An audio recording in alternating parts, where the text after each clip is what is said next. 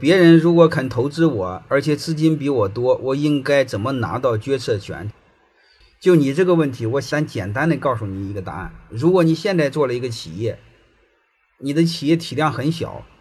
你比如你投资一两百万，体量也就一两百万，别人投个三五百万，他马上就会控你的股。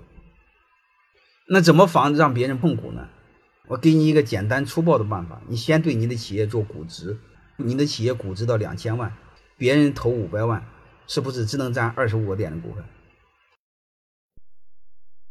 欢迎大家的收听，可以联系小助理加入马老师学习交流群，幺五六五零二二二零九零。